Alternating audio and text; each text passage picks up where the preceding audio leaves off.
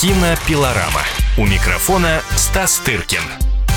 В студии кинообозреватель «Комсомольской правды» Стас Тыркин. Стас, приветствую тебя. Добрый вечер, день. Утро. Утро. Неважно, какая разница, когда речь пойдет об интересном кино. Действительно, забываешь обо всем. Вон некоторые э, сериалы, особо популярные, чуть ли не по целым ночам смотрят, и потом Да. не выспавшиеся на работу бегут. Да, ну вот сейчас как раз такой опыт в связи с «Игрой престолов». Все пересматривают, просматривают, ждут э, выхода э, еще, скажем так, одного витка этого сюжета. Но мы, собственно, не об этом, мы о большом Да. кино. Поэтому давай на нем и сосредоточимся. Ну, к тому же, да, есть, в общем, конечно, э, сериалы и стриминговые платформы медленно, но верно убивают, в общем, прокат э, кино, в том числе в России. Вот. Э, Но, тем не менее, пока еще есть что посмотреть э, и в жанровом, и в артовом прокате, поэтому, ну, наверное, мы все-таки будем время от времени вам рассказывать. Происходят какие-то, знаешь, даже сюрпризы. М-м. Да, в частности, вот, например, очень хорошо прошел в мире и у нас тоже фильм э, Джордана Пила. Это чернокожий американец, который снял картину, э, номинировавшуюся на Оскара под названием, э, дай бог памяти, новый фильм называется «Мы», «Ас». Мгм. А предыдущего фильма, сейчас я вспомню, это был ужастик про э, чернокожего молодого парня, который попал в белую семью и еле, еле унес оттуда ноги. В общем, фильм Да-да-да, ты рассказывал достаточно про этот скромных, фильм. художественных, на мой взгляд, достоинств, но ввиду своей, так сказать, темы и того, что это жанровое произведение, как-то очень э, понравился, в том числе Американской киноакадемии. Режиссер взлетел до э, небес, совершенно, на мой взгляд, не очень заслуженно. И вот следующая его работа, которую тоже уже объявили в Америке, совершенно точно объявили шедевром. Вот, ну, неплохие сборы, знаешь, под 10 э, миллионов, я думал, что э, думал, что больше. вот.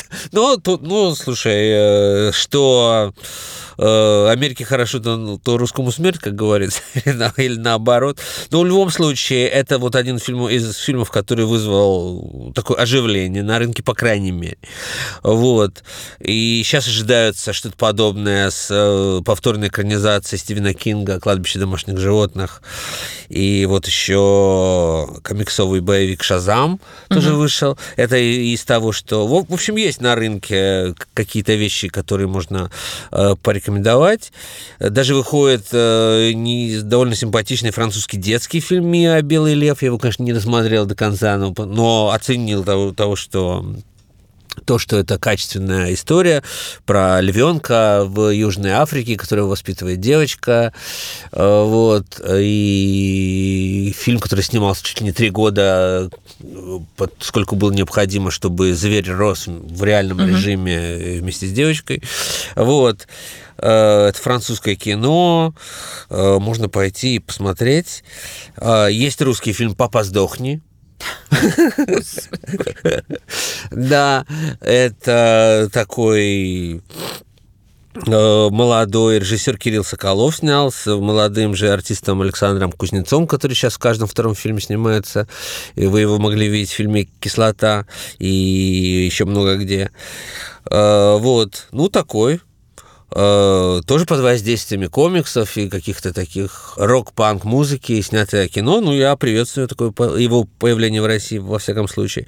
Есть еще один французский фильм, историческая комедия, тоже довольно редкий жанр под названием э, «Сирано. Успеть до премьеры». Это, разумеется, русское название. В оригинале он назывался «Эдмон».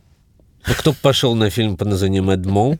Но «Эдмон» — это имя драматурга Эдмон Растана, который написал... Ну, у меня другие ассоциации с Дантесом, поэтому...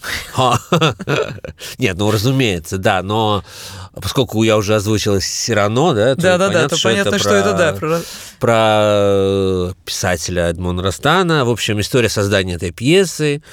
Э, Кто не знает, как я особенно не был в курсе, я думал, честно говоря, что это гораздо более древнее произведение. А оно, кажется, всего лишь конца XIX века. Да. Э, В общем, про то, как э, Сара Бернар вдохновила, в общем, э, молодого прозябающего автора, у которого все пьесы проваливались, а тут появился знаменитый французский артист э, Коклен, который сказал ему, что через две недели у нас премьера. Извините, конечно. И то есть, да, и как создаются, в общем, шедевры вот так вот э, в попыхах, в общем, в каком-то сумасшедшем доме. За две недели он, он еще не знал, кто его э, герой и так далее, так далее. Вот череда каких-то случайностей было так на самом деле или нет. Тому есть очень смешная сцена, когда в общем, Растан пишет, как всегда, где-то в кафе, ну, Растан показан таким современным хипстером, можно сказать, uh-huh. который пишет в кафе, а в, а, а в кафе официант чернокожий. И вот он на примере этого чернокожего видит, что значит быть другим. И придумывает историю про парня с длинным носом, тоже другой. Да-да-да. Вот так ли было на самом деле? Были в 19 веке, даже в конце его чернокожие официанты в парижских кафе или нет? Это я, честно говоря, не знаю, но хотя всякое может быть. Но могу тебе сказать, что история про написание сценария в кафе э, неожиданно на днях сидела в одной из московских кафешек вечером, и там за соседним столиком три дамы уже постбальзаковского возраста, скорее к предпенсионному, они сочиняли, прям вот на ходу, сочиняли э, фантастический сценарий то ли сериала, то ли фильма, причем молодежного. Это было очень забавно слушать. И э, действительно в общем, мы понимаем, каким образом иногда создаются произведения, э, как они пытались свести концы с концами каким-то образом героев э, вытащить на какие-то более-менее понятные для зрителя приключения, но это, конечно, забавно. Так что я думаю, тем, кто интересуется, как вообще создаются не просто обычные произведения, а великие, ну, наверное, э, будет Интересно посмотреть тот фильм, о котором ты рассказывал. Часто, разумеется, в кафе пишется все, что хочешь. Не, ну очень забавно, очень, знаешь. Да. Когда, а вот это кольцо, почему это кольцо она взяла? Ведь она-то встречалась с ним вот там 50 лет назад, а сейчас... И то есть, понимаешь, ты понимаешь, что это как-то вот сценарий рождается у людей. Забавно, забавно. Ну, слушай, может быть, эти девушки были известные сценаристы. Может писали, быть, может да, быть, может быть. сериал для канала ТНТ «Премьер». Вполне может быть. Вот, да. Ну и чуть-чуть, может быть, о том, что грядет, то, что можно будет посмотреть э, в скором будущем. Это очередной сейчас каждую неделю появляется какой-то комикс. Uh-huh. Вот. И, значит, на следующей неделе ожидается очередной Хеллбой. А что касается, значит, э, ну, кино, которое нас больше интересует в этой программе, это, значит, прежде всего новый фильм э, французского режиссера Клэр Дени. Это, в общем, одна из таких э, главных феминисток европейского уж кино совершенно точно. Такая взрослая дама, вот, которая поставила фильм «Высшее общество», «High Life» в оригинале. Это первый ее англоязычный фильм в главной роли Роберт Паттинсон, не больше, не меньше. Угу. Ее постоянная актриса Жюлет Бинош э, также участвует, которая двуязычная и снимается и на французском, и на английском спокойно совершенно. И, в общем, это довольно необычное зрелище. Э, действие происходит в космосе, э, да, и Паттинсон играет, ну, так сказать, космонавта по неволе, что ли, потому что в грядущем будущем, по мысли режиссера и автора сценария, преступник преступников будут отправлять в космос. Угу. И там они вот в какой-то колонии будут, значит, проживать. Э, вот. И, значит, Паттинсон один из них, и, а Жюлет Минуш играет врача, доктора, который в этой колонии, а, значит, озабочена в прямом смысле, а, а в, в, в, в, непрямом смысле она озабочена проблемой, э, как сказать, воспроизведения человеческого организма в космосе. Ага. И поэтому она регулярно ходит, значит, с какими-то пробирками, склянками, собирает биологический материал со всех, значит, этих уголовников и преступников. И только Паттинсону, с Паттинсоном она предпочитает общаться вживую, так сказать, а не, а не в процессе сбора склянок ребенок и, значит, биологического материала. Это комедия, что ли? Это нет, это не комедия, это философская, это я так смешно рассказываю. Это философская ну, не притча, но это, знаешь, это космическая одиссея. Ага. Поскольку философская фантастика. Да, а что ты смеешься?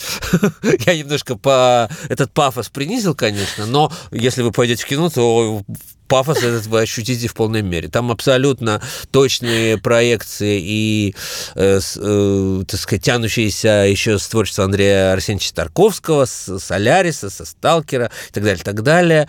Клэр Дени дала мне интервью, вы его скоро услышите. В общем, она там рассказывает про то, что Роберт Паттинсон э, для нее очень похож на Александра Кайдановского, ни больше, ни меньше. Ага. Вот. Я уже не знаю, кто как отнесется к этой новости, но в любом случае то, что э, да, в, так, в таком случае, знаешь, и Жюльет Бинош чем-то напоминает Наталью Бондарчук. А, вот. В любом случае, в общем, все поклонники этого жанра, я думаю, не оставят в стороне это произведение, и Паттинсон там очень, кстати говоря, мил и хорош, одна из, может быть, лучших его ролей, взрослых ролей, не связанных с подростковыми сериалами. Э, ну что ж, кинообозреватель «Комсомольской правды» Стас Тыркин был с нами в студии и рассказал нам о новинках кинопроката. Кинопилорама. У микрофона Стас Тыркин.